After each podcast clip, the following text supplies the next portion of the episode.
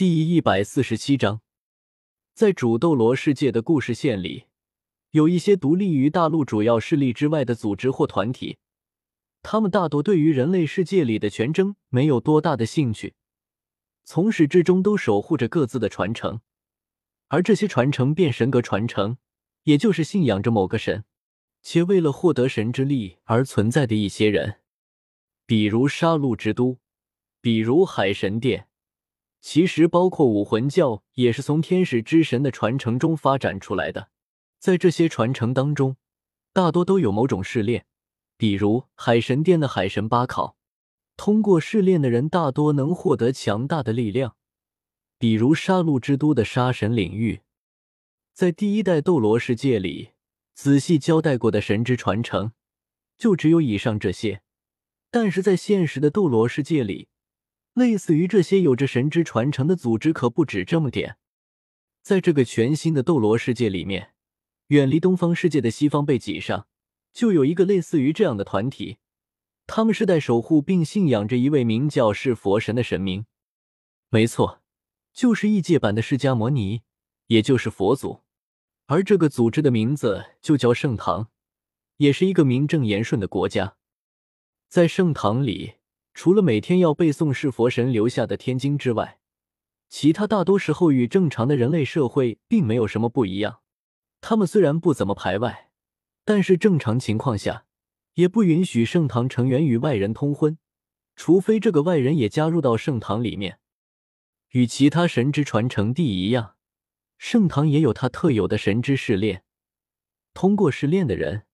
可以从三种是佛神遗留的神通里随机获得一种，这三种神通分别是金刚法身、净思法经以及怒悲法相。之前迦叶拿出来准备扣在应小牙手上的净思之环，就是沐浴了净思法经后的产物。它可以强制性的断绝佩戴者的七情六欲，是一种威力十分巨大的精神系技能。不过，也如同其他神之传承地一样，在这里修炼的人，最大的希望便是获得神的认可，继承到真神神格，进而成神。而现在盛唐便迎来了自成立以来最有可能达到这个愿望的机会，而这个机会便出在两个人身上，一个是当代盛唐王的嫡系后代玄奘。而另一个则是由一个盛唐女子私自与外人通婚后产下的孩子。是的，他就是苏璇。苏璇与他父母的故事就是比较老套的情节，就是渣男辜负女子，然后女子在组织的压迫下，坚持生下孩子，并含辛茹苦的将其拉扯大的故事。因为苏璇的父亲是外人，不是信仰是佛神的存在。所以，从出生开始，他就不被允许加入到圣堂里，更不被允许信仰是佛神。然而，故事就是这么峰回路转。在苏璇到了觉醒武魂年纪的时候，是佛神的试炼仪式竟然擅自开启，将当时包括苏璇和玄奘在内一众孩子全都拉了进去。仅仅过了一天，其他的小孩都一脸懵的被送了回来，除了苏璇和玄奘。苏璇的死活没有人关心，但玄奘贵为唐王之女，而且天赋异禀，这让整个盛唐上下都慌乱不已。到了后面，甚至有人怪罪起苏璇的母亲，认为正是因为有苏璇这么一个不是盛唐的异物存在，才惹恼了弑佛神，使其降下了神罚。而念女心切的唐王也思念成恨，给苏璇的母亲按上大罪。将其打入了大牢，牢狱之灾的折磨下，本就因为失女而身心俱疲的他，在不到一个月的时间里，便在牢狱当中郁郁而亡。原本以为事情到此便没有了下文的盛唐上下，却在九九八十一天之后，迎来试炼仪式的第二次擅自开启。而这一次，玄奘和苏选手拉着手一起从里面走了出来。这时。众人才知道，他们两个居然一同得到了是佛神的认可，并分别继承了弑佛神的神格和神力。玄奘继承了弑佛神的神格，由于他本就信仰弑佛神，所以神格便与他的武魂融合到了一起，变成了一个名为真佛舍利珠的武魂。而苏玄的情况就有意思了，他从出生开始就不被允许信仰是佛神，他也因为成长的时候遇到到的事情，甚至痛恨圣堂。这样子的他不知为何，竟然继承到了是佛神的神力。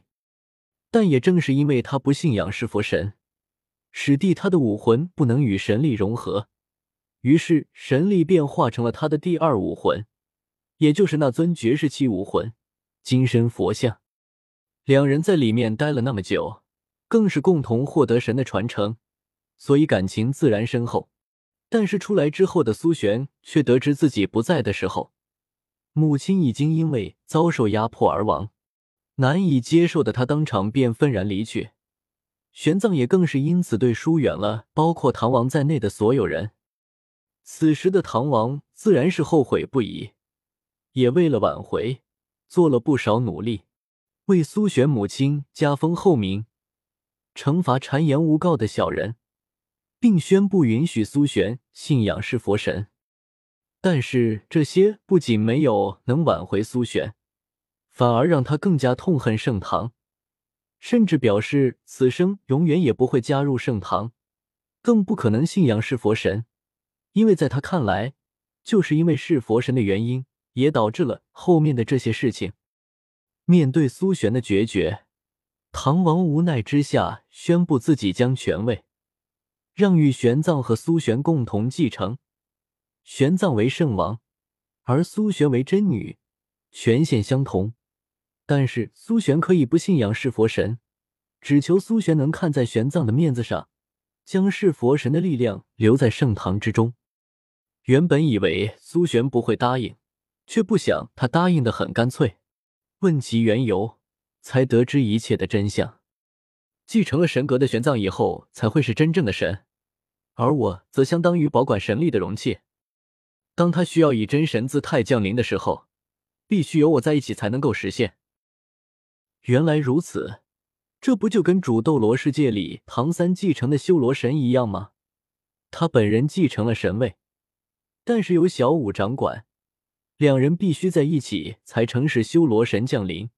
也就是说，苏璇就跟主斗罗世界里的小五一样，是类似于剑鞘一样的存在。但是，但是，说到这里，苏璇的脸色红了起来。一旁的玄奘将话题接了过去。但是，在我真正掌握神格，第一次结合他掌管的力量成为真神之前。我们两个都必须保持处子之身。难怪圣堂的那些人对于自己的出现会表现出那么夸张的反应。应小牙嘴角抽搐了起来。所以你们为了这个事情，决定成为同性夫妻？没有，是这个丫头擅自决定的。我从来都没有真正答应过。苏璇涨红着脸叫道：“谁知道这个家伙从盛堂踏出的那一刻。”就非要以男人自居，我为了守护这些秘密，才不得已同意的。我还不是为了你，我知道你为了我守身至今，盛堂又做了那么多对不起你的事情，那我除了为了你献上自己，还有其他能弥补你的方法吗？呵，谢谢啊。苏璇别过头去，一脸嫌弃的说道。苏璇的反应让玄奘恼火不已，思来想去。还是将怒火扯到了应小牙的身上，都是因为你，要不是因为你，苏璇就不会移情别恋了。我我杀了你！破罐子破摔的玄奘也不再装男人，像个被抢了娃娃的女孩一样，扑到了应小牙的面前，上来就扯住了他的嘴巴。啊，疼疼疼疼！苏璇从后面拉住他的脸，你快放手了。还嫌不够丢人吗？我不要，只要这个男人不在，你就可以。呜！玄奘话还没有说完，本就因为跟苏璇掐架而红肿的脸蛋也被应小牙给扯住。你真当我不打女人的吗？还不放手！我不！你快放手，不然我跟小牙一起揍你了！你果然向着这个男人。来嘛，真当我捏捏的？我又不是你，到现在神力都没半掌握，我已经能使用神格的力量了，分分钟碾压你们凡人。我尼玛，神了不起啊！我们假面骑士灭神也不是第一次了。听着房间里面传出来打闹声，因为不能靠近偷听的众人，只好各种脑补。啧啧啧，真是激励啊！苏璇老师真幸福，两个男人正他。啊，我怎么听得像是虐恋翻车了？这里面，唐舞倒是没有参与脑补，而是拉着小三问道：“你不会也有青梅竹马、未婚妻之类的人际关系吧？”不知为何。